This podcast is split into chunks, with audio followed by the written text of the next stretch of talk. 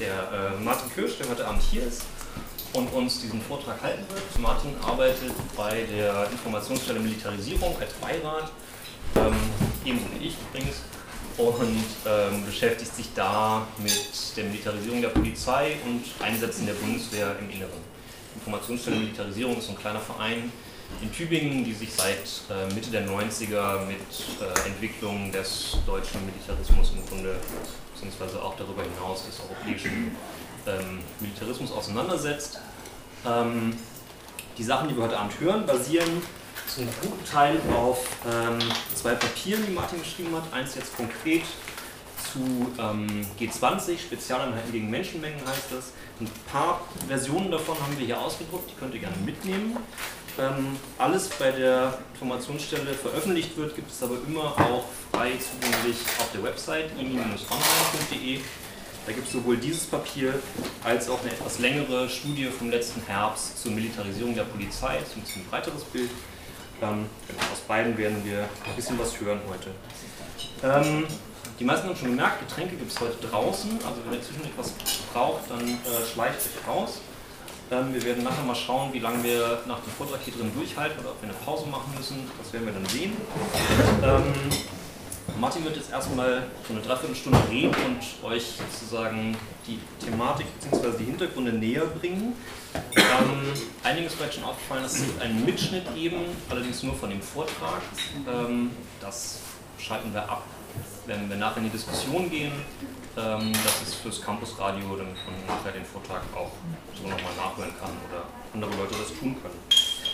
Ähm, wir haben das Glück gehabt, dass Martin es aus Hannover nicht so ganz weit hat. Trotzdem ähm, gab es natürlich Fahrtkosten und äh, gab es einen Aufwand. Ähm, dafür würden wir gerne ein bisschen Geld sammeln, wenn Leute das äh, können und wollen. Ich würde dieses Glas einfach mal rumgeben äh, könnt ihr was reintun. Am Ende landet das dann hoffentlich da vorne am Tresen und ähm, genau, wenn dann später Leute sich entscheiden wollen, was da rein zu tun, tut das da rein. Alles, was über die unmittelbaren Kosten hinausgeht, werden wir der ähm, G20, so die Kampagne von der Roten Hilfe, äh, spenden, damit das direkt auch praktisch genutzt kann. Jetzt euch auch mal aufzureden und übergebe das oder nicht. Danke für die Einladung. Äh, ganz kurz vorweg noch, wenn ihr kurze, knackige, inhaltliche Nachfragen habt, könnt ihr die zwischendurch stellen. Sonst alles andere gerne nach dem Vortrag dann in Austausch, Nachfragen und gerne auch Diskussionen. Und dann rein ins Thema. Genau, vor dem G20-Gipfel wurde schon viel geredet. Der nette Herr ganz links ist der Innensenator der Stadt Hamburg. Der hat äh, das schöne Zitat in die Medien gereicht, der G20-Gipfel wird ein Schaufenster moderner Polizeiarbeit sein. So mal als äh, was wir damals zu erwarten hatten. Ähm, das ist relativ schnell klar geworden, dass diese Aussage eine Farce ist mit den Versammlungsverboten, den Angriffen auf die Camps, das Cornern als eine politische Aktion und auf die Vorabenddemo am Donnerstag hat die Polizei relativ schnell klargemacht, dass das grundlegende Konzept äh, Einschüchterung durch Eskalation staatlicherseits ist und dass das eine gewollte Strategie war, um äh, Widerstand zu brechen. In den Medien ist Hamburg gerne also die Auseinandersetzungen in den G20 gerne als Bürgerkrieg verhandelt worden. Das würde ich gerne sofort zurückweisen. Das ist hochgradig zynisch. Und wenn man sich die Bilder anguckt, wird es relativ schnell klar. In Bürgerkriegsgebieten ist es ungewöhnlich, dass äh, Partyvolk und Schaulustige Bier trinken durch die Gegend laufen und sich die Ereignisse angucken. Äh, wo das allerdings immer zu sehen war in der Geschichte, auch ist bei politischen Unruhen und Auseinandersetzungen, wie sie vor allem in den 70er und 80er Jahren in diesem Land häufiger vorgekommen sind, aber anscheinend einigen schon aus dem Kopf gefallen sind. Genau, die Rede vom Bürgerkrieg äh, in den Medien und Teilen der politischen Klasse zielt vielmehr auf eine Diffamierung des Widerstands gegen den G20 und verschleiert eine Kriegserklärung des Staates gegen eben diesen Widerstand und aber auch relevante Teile der Hamburger Bevölkerung, die massiv von diesem Gipfel beeinträchtigt wurden. der nette Herr hier unten auf dem Foto, das ist der Gesamteinsatzleiter der Polizei für den G20-Einsatz, Hartmut Dudde, hat von vornherein klar gemacht, wie es aus seiner Perspektive laufen soll.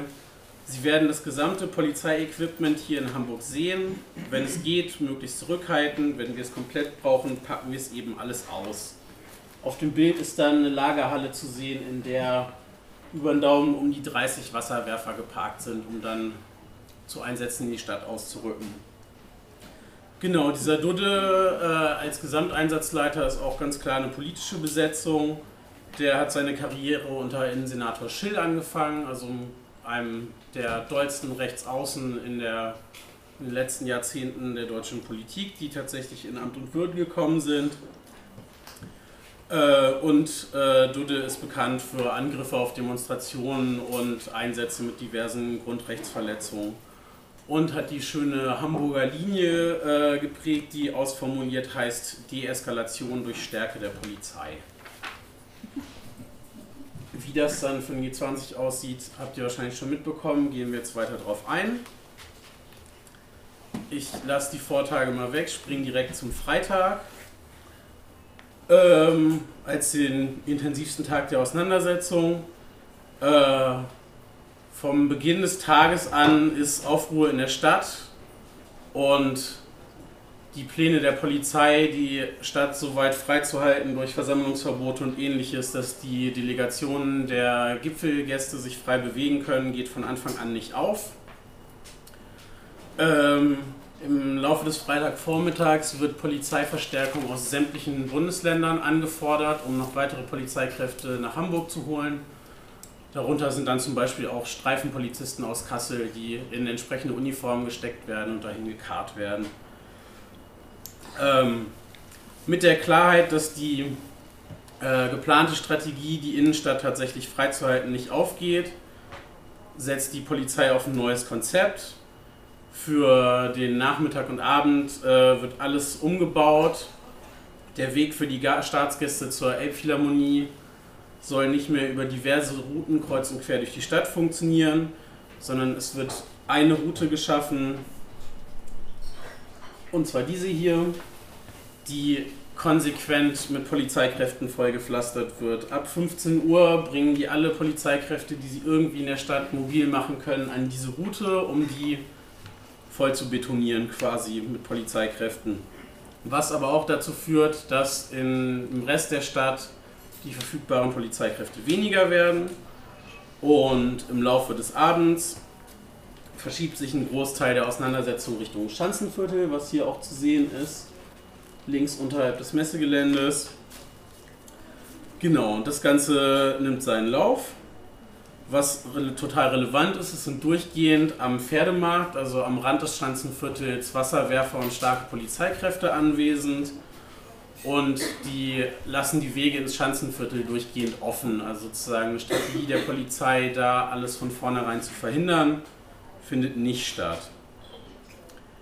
Ähm, in dem Papier habe ich das stärker getan, als ich es jetzt gerade nochmal tun würde. Es gibt diverse Spekulationen, inwiefern die äh, Polizei das tatsächlich bewusst offen gelassen hat, um die Krawalle-Auseinandersetzung dorthin zu bewegen und aus der Innenstadt und von den Routen der Staatsgäste und den Hotels wegzuhalten. Das ist durchaus eine Möglichkeit, aber da werden wir wahrscheinlich nicht zur Klarheit kommen. Genauso wie es nicht unwahrscheinlich ist, dass die Polizei auch eine gewisse Form von äh, Bildern des Widerstands, äh, die sie hinterher kriminalisieren kann, brauchte, weil sie zumindest bis Donnerstagabend in den Medien nicht besonders gut dastand. Genau, die äh, Ereignisse im Schanzenviertel entwickeln sich immer weiter. Ähm, die Polizei macht im, dann am frühen Abend äh, kurze Vorstöße, zieht sich aber auch schnell, relativ schnell wieder aus dem Schanzenviertel zurück.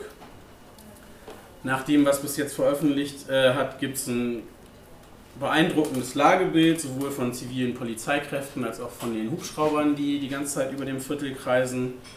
In diesem Lagebild taucht dann gegen 21 Uhr die erste brennende Barrikade auf.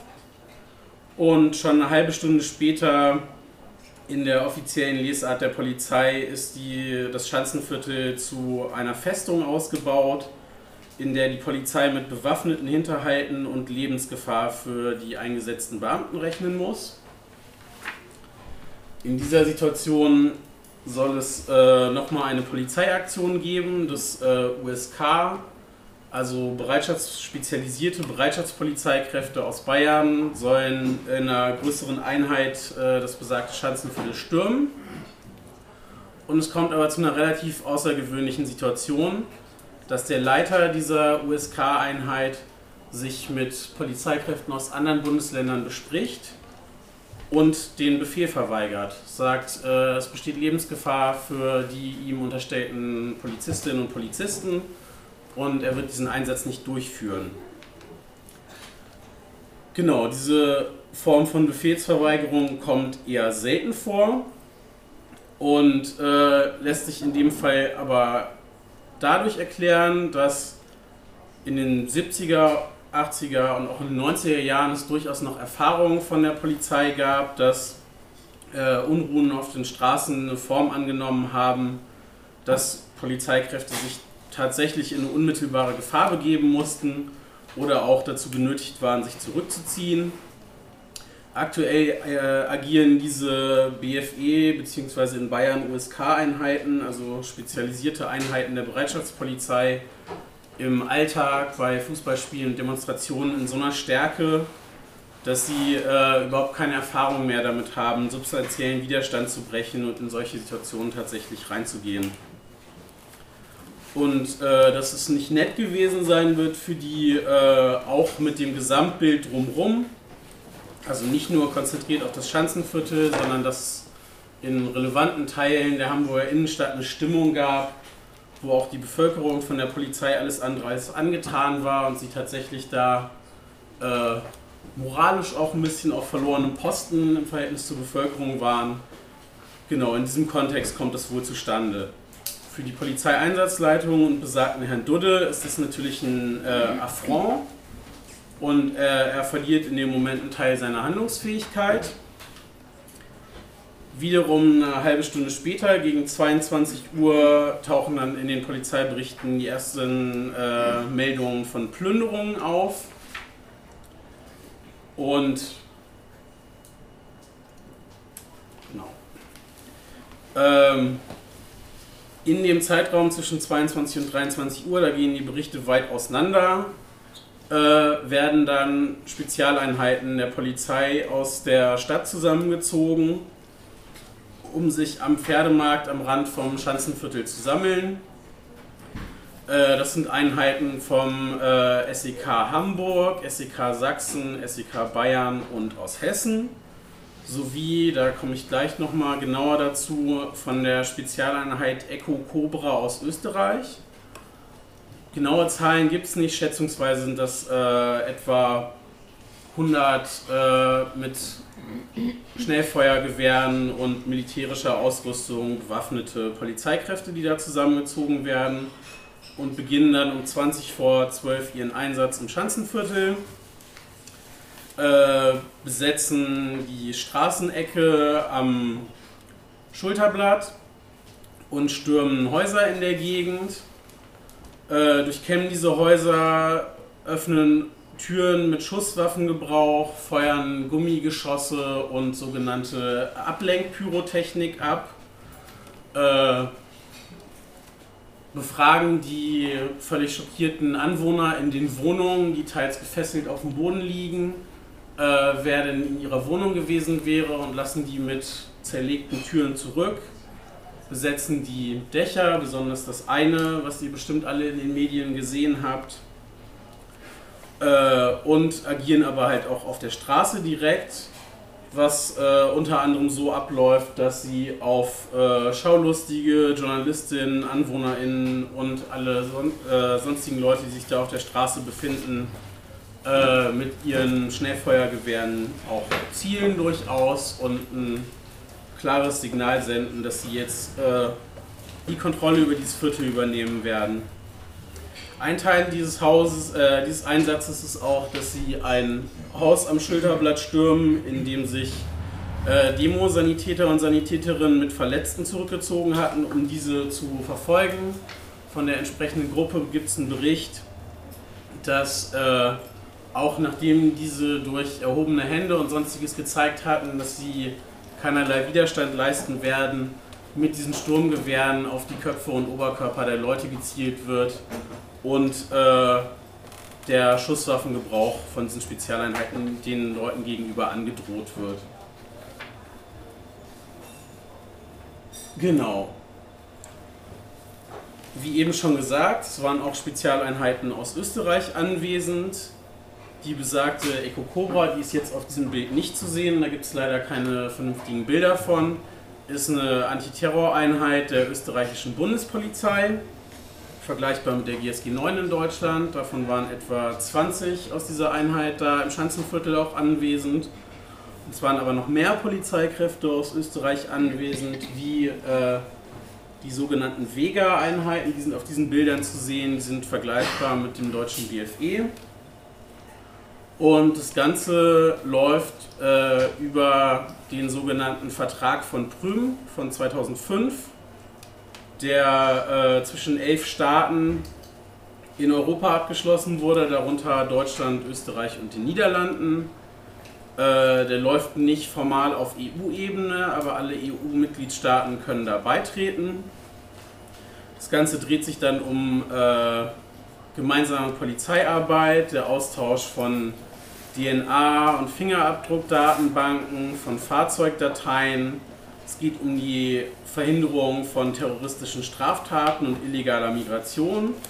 Und das ist für den G20-Gipfel relevant, die Hilfe bei Großereignissen und Katastrophen mit transnationalen Auswirkungen. Genau darunter fällt dann rechtlich dieser Einsatz beim G20 und damit gibt es sozusagen eine Grundlage, dass aus diesen Vertragsstaaten auch Polizeikräfte hier in Deutschland auf der Straße agieren. Dazu kommt noch, dass diese Spezialeinheiten aus Österreich mit den Deutschen tatsächlich regelmäßig trainieren im sogenannten Atlas-Verband das ist äh, eine europaweite Kooperation der polizeilichen Spezialeinheiten. Und in diesem Rahmen war diese besagte Einheit Eco Cobra aus Österreich zum Beispiel auch in München 2016 bei dem fälschlicherweise in den Medien als äh, Amoklauf betitelten rechten Anschlag an dem Einkaufszentrum da, waren diese Einheiten auch schon aktiv. Also das ist kein Spezialfall für den G20, das passiert nicht ständig, aber das kommt durchaus vor. Äh, und eine Frage, die mir von hier aus der Stadt auch noch äh, reingereicht wurde, war, wer lernt da von wem oder wie funktioniert dieser Austausch? Und es lässt sich, glaube ich, so sauber nicht beantworten, wer da eins zu eins von wem lernt, sondern es geht tatsächlich darum, dass da ein permanenter Austausch stattfindet. Zum Beispiel waren 2014 bei der Europameisterschaft in der Schweiz und in Österreich auch deutsche Bereitschaftspolizeikräfte anwesend in den Einsätzen. Und sie arbeiten an einer immer intensiveren Verzahnung, dass sie sozusagen Polizeikräfte aus all diesen Staaten jeweils äh, wechselnd einsetzen können bei entsprechenden Großereignissen.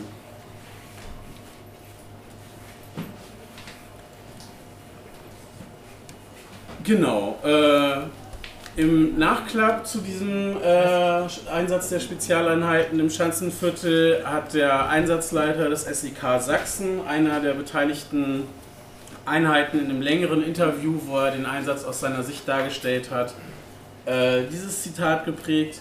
Nachdem wir das erste Haus durchsucht hatten, war es nach meinem war es mein Gefühl, dass absolute Stille im Schanzenviertel vorherrschte.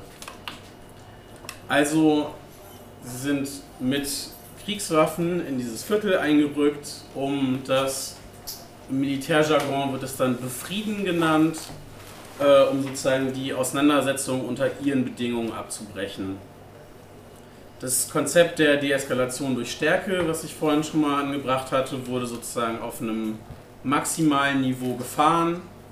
Es wird im Nachhinein behauptet, dass der Einsatz der Spezialeinheiten äh, gemacht wurde, um äh, Verdächtige festzunehmen. Das halte ich für kompletten Unsinn, weil diese Spezialeinheiten sich dann über Hinterhöfe und äh, möglichst geheim diesen Leuten genähert hätten, um sie im Einzelnen zu überwältigen.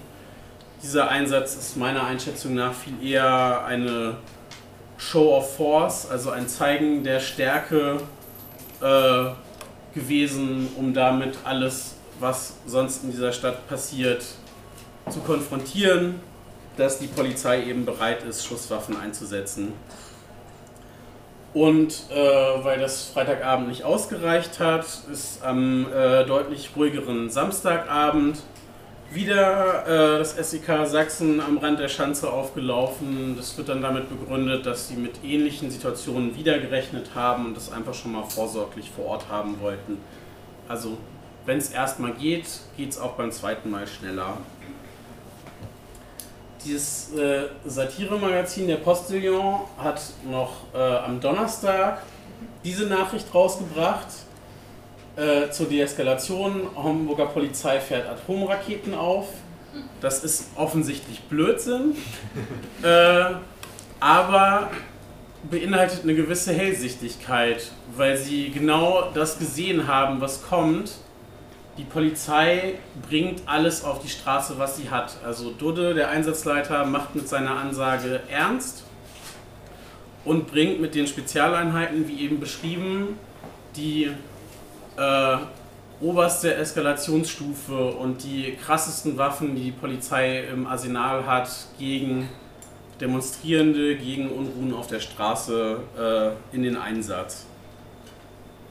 Genau. Äh, damit ist die Polizeitaktik an dem Punkt angelangt, dass sie einfach mit einer offensiven Todesdrohung die Ereignisse dort unterbrochen hat. Auch wenn kein Schuss gefallen ist, allen dort Anwesenden war klar, was als nächstes folgen würde. Ob die Einheiten von vornherein Schusswaffenfreigabe haben, darüber wird gerade fleißig gestritten. Fakt ist, dass wenn die behaupten, dass sie in einer Selbstverteidigungssituation wären, sprich ein Stein fliegen würde, die haben keinen Knüppel, die haben keinen Pfefferspray und ähnliches äh, dabei, wären sie ganz schnell dabei, diese Schusswaffen auch einzusetzen. Und damit haben sie auch unter anderem den Sanitätern gegenüber auch offensiv gedroht.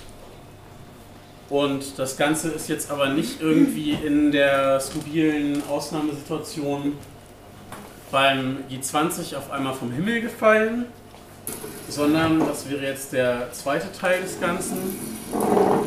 Äh, Wenn es ganz konkrete Nachfragen zu dem G20 gibt, die jetzt noch brennen, dann jetzt, sonst gerne später. Kannst du noch mal, noch mal kurz erklären, diese Spezialeinheit da aus Österreich, die darf dann nur in ein fremdes Land, wenn da internationale Ereignisse stattfinden oder auch unter, unter anderen Voraussetzungen? Nee, genau, dieser Vertrag, den ich kurz vorgestellt habe, besagt, dass bei Naturkatastrophen, Großunfällen, Großereignissen sind sozusagen so ein paar Kategorien aufgezählt von transnationaler Wirkung, Ja. dass dann sozusagen die Polizeikräfte äh, in anderen Ländern entsprechend eingesetzt werden Ja. können. Und, Und- transnationale Wirkung kannst du ja auch herbeiführen, dadurch, dass du ein internationales Publikum hast.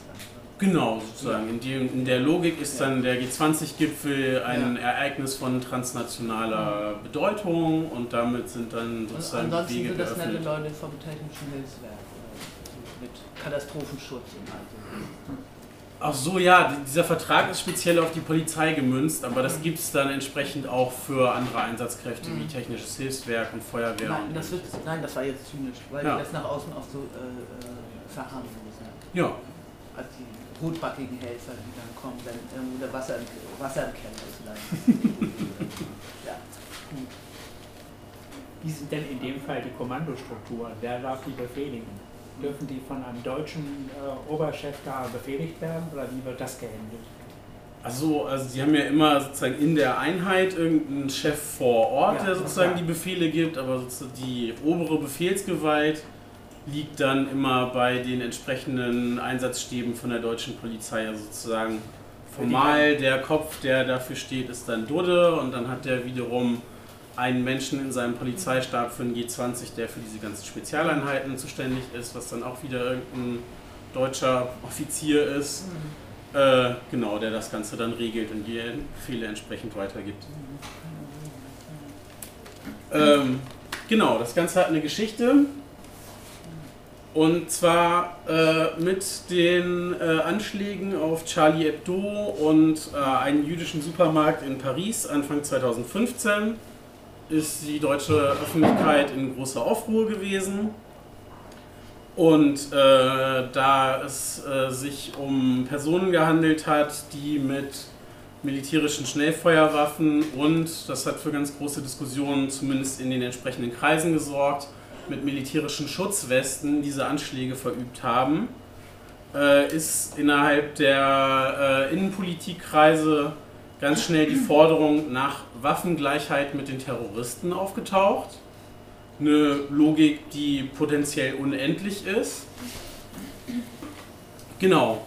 Und die Innenminister sind relativ schnell zur Tat geschritten, sowohl auf Bundesebene als äh, auch in den Ländern.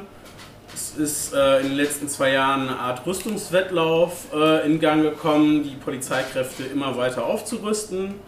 Und spätestens mit dem Anschlag am äh, Breitscheidplatz im Dezember 2016 äh, ist ohne formalen Beschluss, aber quasi ein bundesweiter Standard dieser Aufrüstung äh, hat sich rauskristallisiert und äh, Bundesländer, die bis zu dem Zeitpunkt noch nicht so weit waren, diese Entscheidung zu treffen, darunter fällt auch Berlin, haben sich jetzt dann spätestens seit Ende letzten Jahres genau in äh, diese Richtung äh, auch bewegt, äh, um sich sozusagen diesem Argument der Untätigkeit irgendwie zu entziehen, lieber aufrüsten und sagen, man hat was getan, äh, dann steht man sozusagen irgendwie von politischer Seite irgendwie erstmal besser da in den Medien. Genau, und das Ganze sieht dann so aus. Da tauchen auch wieder diese Spezialeinheiten auf. Das hier ist das SEK aus Hessen, wie es im Schanzenviertel unterwegs war an der Uniform im Gegensatz zu anderen, die gleich nochmal auftauchen, sieht man, die sind eigentlich als sogenannte Zugriffseinheiten äh, organisiert gewesen. Also, dass sie mit schwerer Ausrüstung sich irgendeinem Haus, irgendeinem Ort nähern und kurze Wege zurücklegen, um dort äh, bewaffnete Personen zu überwältigen. Ähm, Genau, gegründet wurden diese Einheiten 72 äh, nach den Olympia-Attentaten in äh, München nach äh, militärischem Vorbild und sind dann so von da aus, ach so mit dem klaren Argument, die sind nur für absolute Spezialfälle da, also Geiselnahmen, Terroranschläge und äh, sonstige Straftaten mit äh, schweren Schusswaffen Mittlerweile äh, sind diese Einheiten weit in den polizeilichen Alltag vorgerückt, zum Beispiel bei Razzien und der Durchsetzung von Haftbefehlen. Immer dann, wenn eine Person, äh, um die es da geht, als äh, bewaffnet oder gefährlich gilt, kommen diese Einheiten zum Einsatz. Wie weit es geht, zeigen die Statistiken von 2015. Da sind Berlin, also das SEK Berlin und Frankfurt die Spitzenreiter mit jeweils äh, über 500 Einsätzen, also im Schnitt anderthalb Einsätzen am Tag. Da kann man von Ausnahmesituationen schwerlich noch sprechen. Und äh, wäre es nicht genug mit diesen Einheiten, werden die aber jetzt im Verlauf auch noch weiter ausgerüstet. Wie man auf den Bildern sieht, reicht dann die Maschinenpistole nicht mehr, sondern es muss ein Sturmgewehr her, in der gleichen Klasse wie die Bundeswehr das durch die Gegend trägt. Und wenn so eine Aufrüstung dann mal präsentiert wird, sieht es ungefähr so aus. Das ist die äh, neue Ausrüstung des SEK Sachsen. Das Ganze äh, läuft dann ab, dass diese Einheiten eben wie gesagt Sturmgewehre bekommen, äh, neue Schutzhelme, Schutzwesten, Uniformen. Die Farbgebung ist kein Zufall, das ist eine ganz klare Orientierung an militärischen Vorbildern. Und die fangen an, auch äh, anders zu trainieren und sich anders zu organisieren. Also nicht mehr als reine Zugriffseinheiten, das tun sie weiter. Aber genau so sieht das Ganze dann in Bayern aus. Äh, in, einem aktuellen, in einer aktuellen Präsentation. Äh, die fangen an, anders zu trainieren auch. Die lassen sich vom äh, GSG 9, von der Bundespolizei Nachhilfe geben in Häuserkampfszenarien. Also nicht mehr ein Haus umstellen und eine Person da rausgreifen, sondern tatsächlich in Straßen und äh, Innenstaatssituationen sich in einer quasi militärischen Form zu bewegen. Wie klar die Orientierung am Militär ist, zeigt ein Vorstoß vom äh, baden-württembergischen Innenminister, der äh, jetzt den Vorschlag gemacht hat, die in den 70ern aus dem Polizeiarsenal ausgemusterten Handgranaten doch äh, für die Spezialeinheiten in Baden-Württemberg wieder ins Programm aufzunehmen. Geht ja um Terrorismus, Waffengleichheit, wie gesagt, wer weiß, was kommen könnte. Also Forderung nach Handgranaten für die Polizei. Die Grünen in Baden-Württemberg äh, entscheidend mit an der Regierung sind sich da noch unsicher, wollen das aber offen verhandeln. Also äh, alles möglich. Genau, diese Spezialeinheiten werden massiv weiter aufgerüstet, aber das reicht nicht. Das rutscht von da aus die ganze Reihe runter. Ja, das, ich wollte fragen, ob jetzt nur das SEK aufgerüstet wird seit 2015 oder die. Nee, ich habe noch ein paar Minuten. Kommt noch was. Ähm, genau. Äh, Innenminister de Maizière auf diesem schönen Bild zu sehen, hat dann äh, 2015 nach den Anschlägen in Paris sofort verkündet, es soll eine neue Spezialeinheit geben, weil es eine sogenannte Fähigkeitslücke, wie das sonst im Militärjargon heißt, zwischen den Antiterroreinheiten der GSG 9 und der Bereitschaftspolizei gibt. Und zwar vor allem, so wurde das benannt, im Bereich der Fahndung nach Terroristen und als Unterstützung für die bereits bestehenden Spezialeinheiten. Das hat sich dann Stück für Stück rausgeschält, dieses Konzept. 250 der bereits existierenden äh, BFE, also Beweissicherungs- und Festnahmebeamten, also die sonst als Greiftrupps auf Demonstrationen auftauchen, der Bundespolizei an fünf Standorten haben eine Spezialausbildung erhalten und weiteres Material. Die netten Herren sind, soweit ich weiß, nur Herren oder allergrößtenteils zumindest. Äh, auf diesem Foto äh, sind dann eben eine solche Einheit, die ähnlich den Spezialeinheiten mit Sturmgewehren und militärischer Schutzkleidung ausgerüstet werden ebenfalls äh, ein Training vom GSG 9 erhalten und seit äh, Ende 2015 bis jetzt in diesem Sommer müsste jetzt demnächst die letzte von diesen fünf Einheiten äh, zur Verfügung stehen, Stück für Stück aufgestellt wurden. Genau, die äh, Ausrüstung äh, richtet sich wieder an einem militärischen Vorbild, ähnlich den Spezialeinheiten. In diesem Training, was die erhalten haben, das sieht dann in der Präsentation ungefähr so aus. Äh, wird Erste Hilfe für Kriegsverletzungen trainiert, das sogenannte dynamische Schusswaffentraining, also die hocken nicht irgendwo und schießen mit einer Pistole auf irgendein Ziel, sondern die rennen wild durch die Gegend und müssen dann irgendwelche Leute, die aus äh, Büschen hüpfen, treffen und so Geschichten. Und äh, eben sozusagen das äh, Szenario, was sie da in dieser ersten Präsentation vorgestellt werden, es geht ganz klar wieder in so eine Häuserkampfrichtung.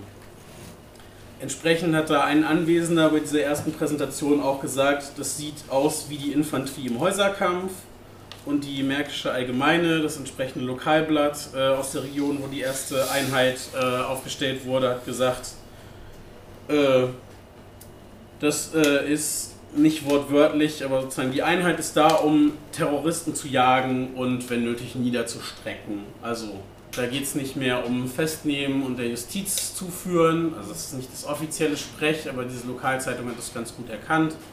Da geht es darum, äh, Leute zu jagen und äh, ja, zu erschießen. Äh, diese BFE-Einheiten, die haben ja aber weiter eine Alltagsaufgabe. Beweissicherungs- und Festnahmeeinheiten, die sind jetzt nicht einfach irgendwie was ganz anderes, sondern im Alltag tauchen die weiter bei Demonstrationen und Fußballspielen auf und agieren weiter als Greiftrupps bzw. als die Speerspitze der Bereitschaftspolizei. Weil ja aber ein Terroranschlag immer passieren kann, haben die auch bei diesen Einsätzen Rüstwagen dabei, in dem die ganzen Gerätschaften, die man auf dem Foto sieht, in diesem Rüstwagen dann mitgeführt werden, dass sie zur Not bei einer Demonstration von einem Moment auf den anderen zur Antiterroreinheit umschalten könnten. Aber auch der, auf der Ebene der Bereitschaftspolizei der Bundespolizei hört es nicht auf. Das sind BFE-Beamte aus Hamburg. Hamburg ist da gerade ganz gut vorne mit dabei mit dem OSZE-Gipfel und dem G20-Gipfel im letzten halben Jahr. Die orientieren sich wiederum genau an der Bundespolizei und machen im Prinzip das gleiche Spiel. Leicht andere Ausstattung, aber ähnliches Training, ähnliche Ausrüstung. Sachsen ist auch schon auf dem gleichen Weg und es ist absehbar, dass andere Bundesländer da jetzt Stück für Stück zeitnah folgen werden. Ähm, aber auch auf dieser Ebene macht es nicht halt, das wäre zu schön. Ähm, das Ganze läuft schon seit den 2000ern, dass damals mit der Begründung von Amokläufen die Streifenwagen in der Bundesrepublik äh, Stück für Stück aufgerüstet werden. Baden-Württemberg hat damals damit angefangen und war damit relativ alleine. Seit äh, 2015 in der ganzen Antiterrorhysterie wird das jetzt Stück für Stück zum allgemeinen Programm. In die Streifenwagen eben links und rechts äh, die alte Ausrüstung mit der Schutzweste, die sie eh immer, also zumindest im Streifenwagen dabei hatten, die Polizeikräfte. In der Mitte jetzt äh, der neue Dress mit Maschinenpistole, Stahlhelm, schweren Schutzwesten in der Afghanistan-Klasse quasi, also für eine Konfrontation mit militärischen Waffen. Äh, die alten Maschinenpistolen werden mit Doppelmagazinen, Ziellasern, durchschlagskräftigerer Munition, um eben solche Schutzwesten zu durchdringen und so weiter und so fort aufgerüstet. In anderen Bundesländern werden gleich neue Maschinenpistolen gekauft, wie sie sonst bis jetzt von der Bundeswehr in Afghanistan eingesetzt werden. Und hier auf dem Bild zu sehen ist dann auch noch eine schutzsich äh, schusssichere Decke, in anderen Bundesländern auch gleich äh, schutzsichere Schilde. Die Streifenwagen kriegen auf jeden Fall die Kofferräume so sehr vollgestopft, dass äh, die Gewerkschaft der Polizei sich schon beschwert, dass die Autos zu klein sind und das ganze Material da nicht mehr reinpasst. Genau, das Ganze kommt in den Kofferraum von den Streifenwagen und ist immer mit dabei. Das heißt nicht, dass sie das ständig tragen, das ist auch viel zu schwer und unhandlich und äh, wirkt in den meisten Einsätzen auch nicht so gut. Aber das ist da und die können es jederzeit auspacken. Äh, und auch da geht eine taktische Veränderung mit einher. Die sollen nicht mehr, wie sonst die Maßgabe war, äh, in Fällen von bewaffneten Auseinandersetzungen weiträumig absperren, die Bevölkerung aus dem Gebiet rausholen, um auf Spezialeinheiten zu warten, die dann entsprechend in den Einsatz gehen, sondern die sollen sich dieses Zeug anlegen, sich ihre Waffe schnappen und losgehen, äh, um die entsprechenden Leute zu jagen. Wenn das Ganze dann trainiert wird, das ist jetzt ein Training von der Polizei Hessen, dann sieht das ungefähr so aus. Das heißt, auch hier wird wieder für dynamische Situationen äh, trainiert, wie die Beamten diese entsprechende Schutzkleidung und diese Waffen dann äh, auch zielführend einsetzen. Äh, es ist nicht so, dass in allen Bundesländern alle Streifenwagen ausgerüstet werden. Hessen und einige andere fahren das so, dass sie einen Teil der Streifenwagen nehmen als sogenannte Interventionsteams Sie sind ganz normal als Streifen unterwegs, aber ein Drittel bis ein Viertel der Wagen ist dann entsprechend ausgerüstet und das Argument ist, die werden sozusagen noch besser ausgebildet als in den äh, anderen Bundesländern, wo die ein allgemeines Training erhalten. Und weil auch das noch nicht genug ist, packt äh, das Land Schleswig-Holstein noch einen drauf, den reichen die Maschinenpistolen in den Streifenwagen nicht. Da äh, ist jetzt der Beschluss gefasst worden, dass die G36 Sturmgewehre, wie sie sonst bei der Bundeswehr rumfliegen, äh, davon 500 Stück neu einkaufen für die Spezialeinheiten, wie schon gehört, und aber eben auch die, äh, um die in 290 Streifenwagen den Kofferraum zu legen. Weil Terroristenlager lauern hinter jeder Ecke und es muss Waffengleichheit hergestellt werden. Damit geht quasi alles mit diesem Argument solange es da keinen massiven gesellschaftlichen Widerspruch zu gibt. Und Streifenwagen sind ja aber in einem Feuergefecht irgendwie auch nicht so gut zu gebrauchen. Da kommen diese wunderschönen Autochen ins Spiel. Dieses Bild ist in Hamburg in der Nähe vom Hauptbahnhof. Äh, diese Gerätschaften nennen sich Igel, werden so oder so ähnlich auch von der Bundeswehr eingesetzt. Die zehn Stück, die die Bundespolizei jetzt schon hat, wovon hier zwei in Hamburg auf der Straße waren, wurden bis 2014 in Afghanistan eingesetzt von der Bundespolizei.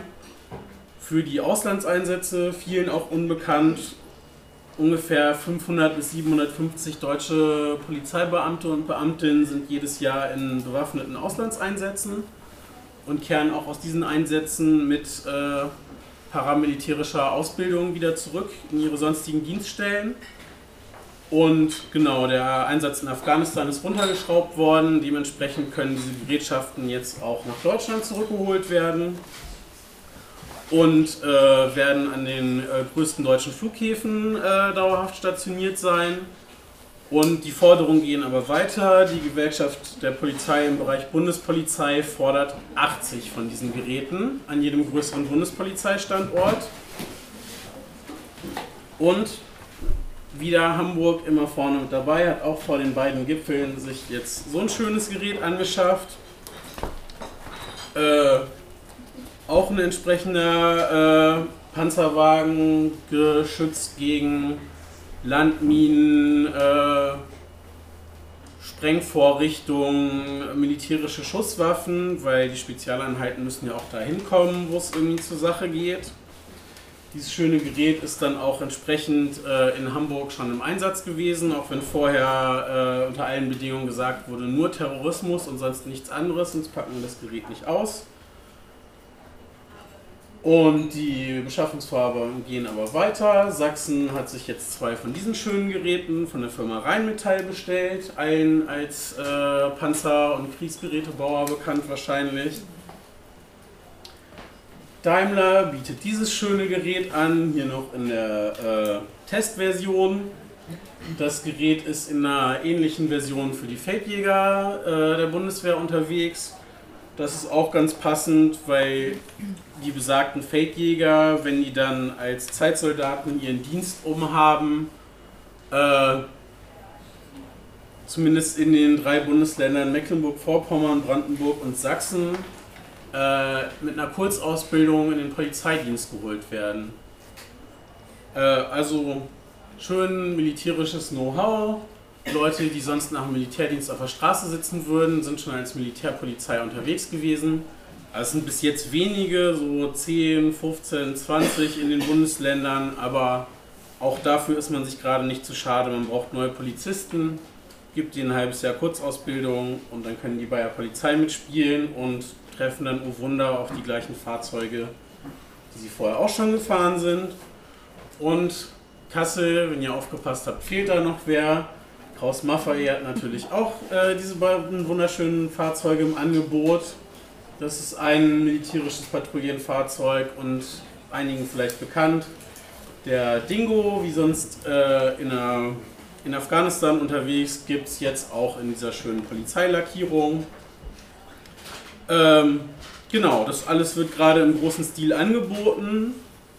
Und die entsprechenden Hersteller legen sich auch so ins Zeug und äh, bringen Testfahrzeuge auf den Markt und machen da riesen Werbung und tolle Bilder und sind auf Polizeimessen und ähnlichem unterwegs.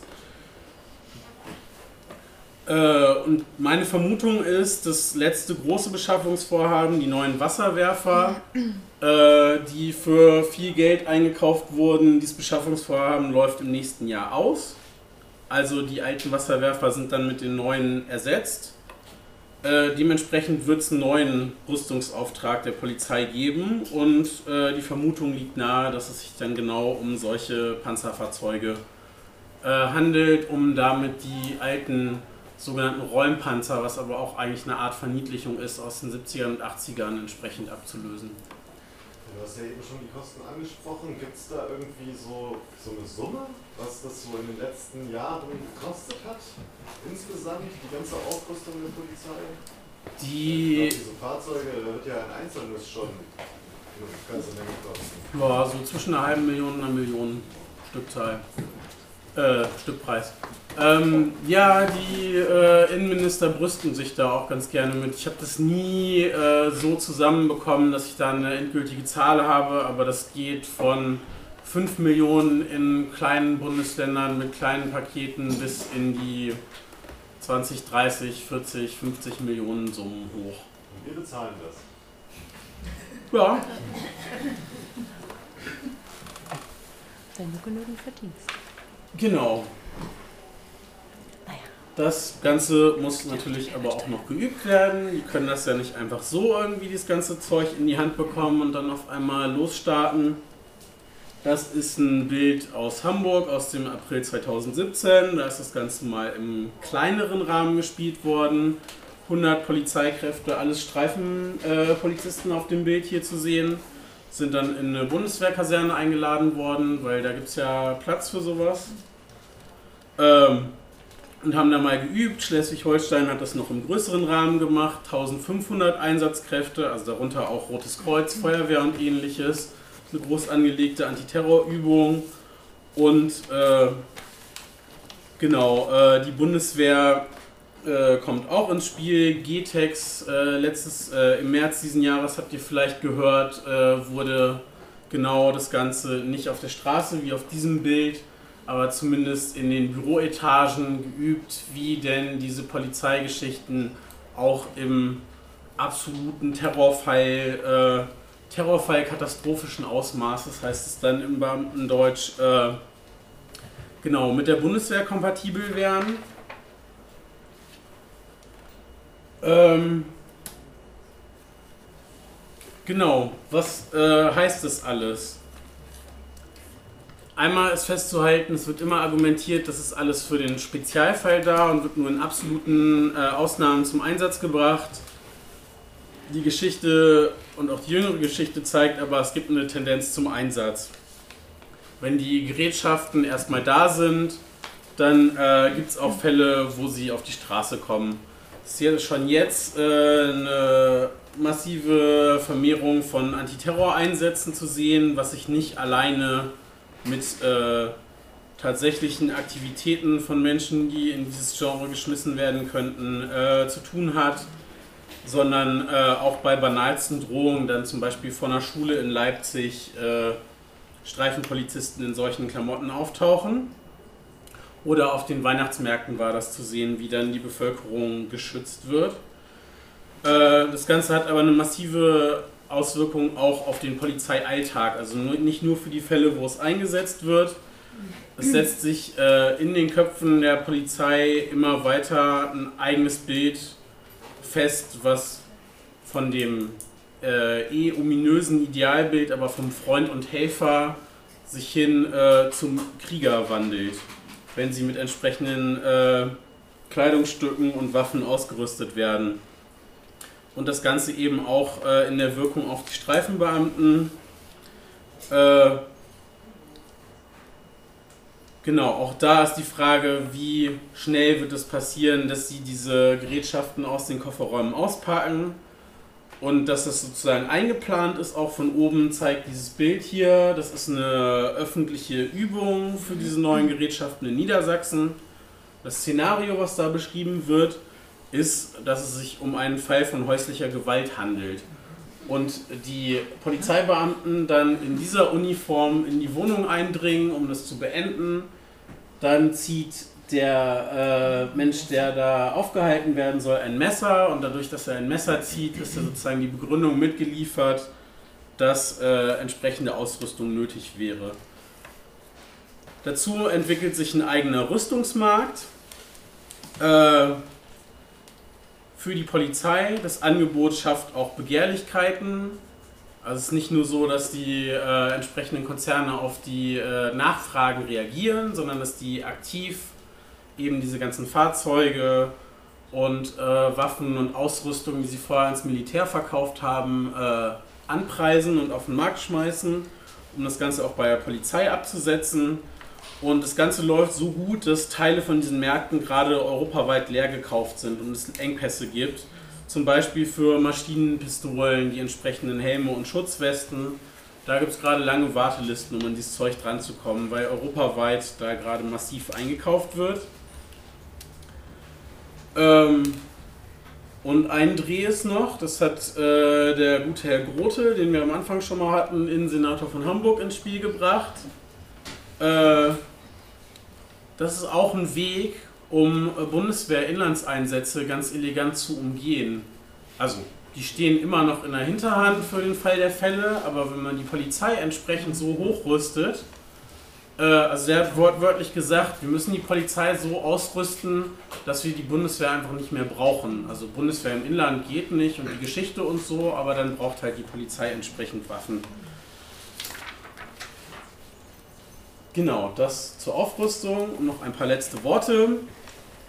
Dieses Bild kommt nicht aus Deutschland, sondern wo kommt es her? Wer hat es schon mal gesehen? Genau, das ist äh, in Ferguson in den Vereinigten Staaten. Und äh, dieses Bild hatte ich. Hoppala. Danke sehr. Äh, hatte ich auf dem Schreibtisch, als ich vor einem Jahr angefangen habe, mich mit dieser Polizeiaufrüstung intensiver zu beschäftigen.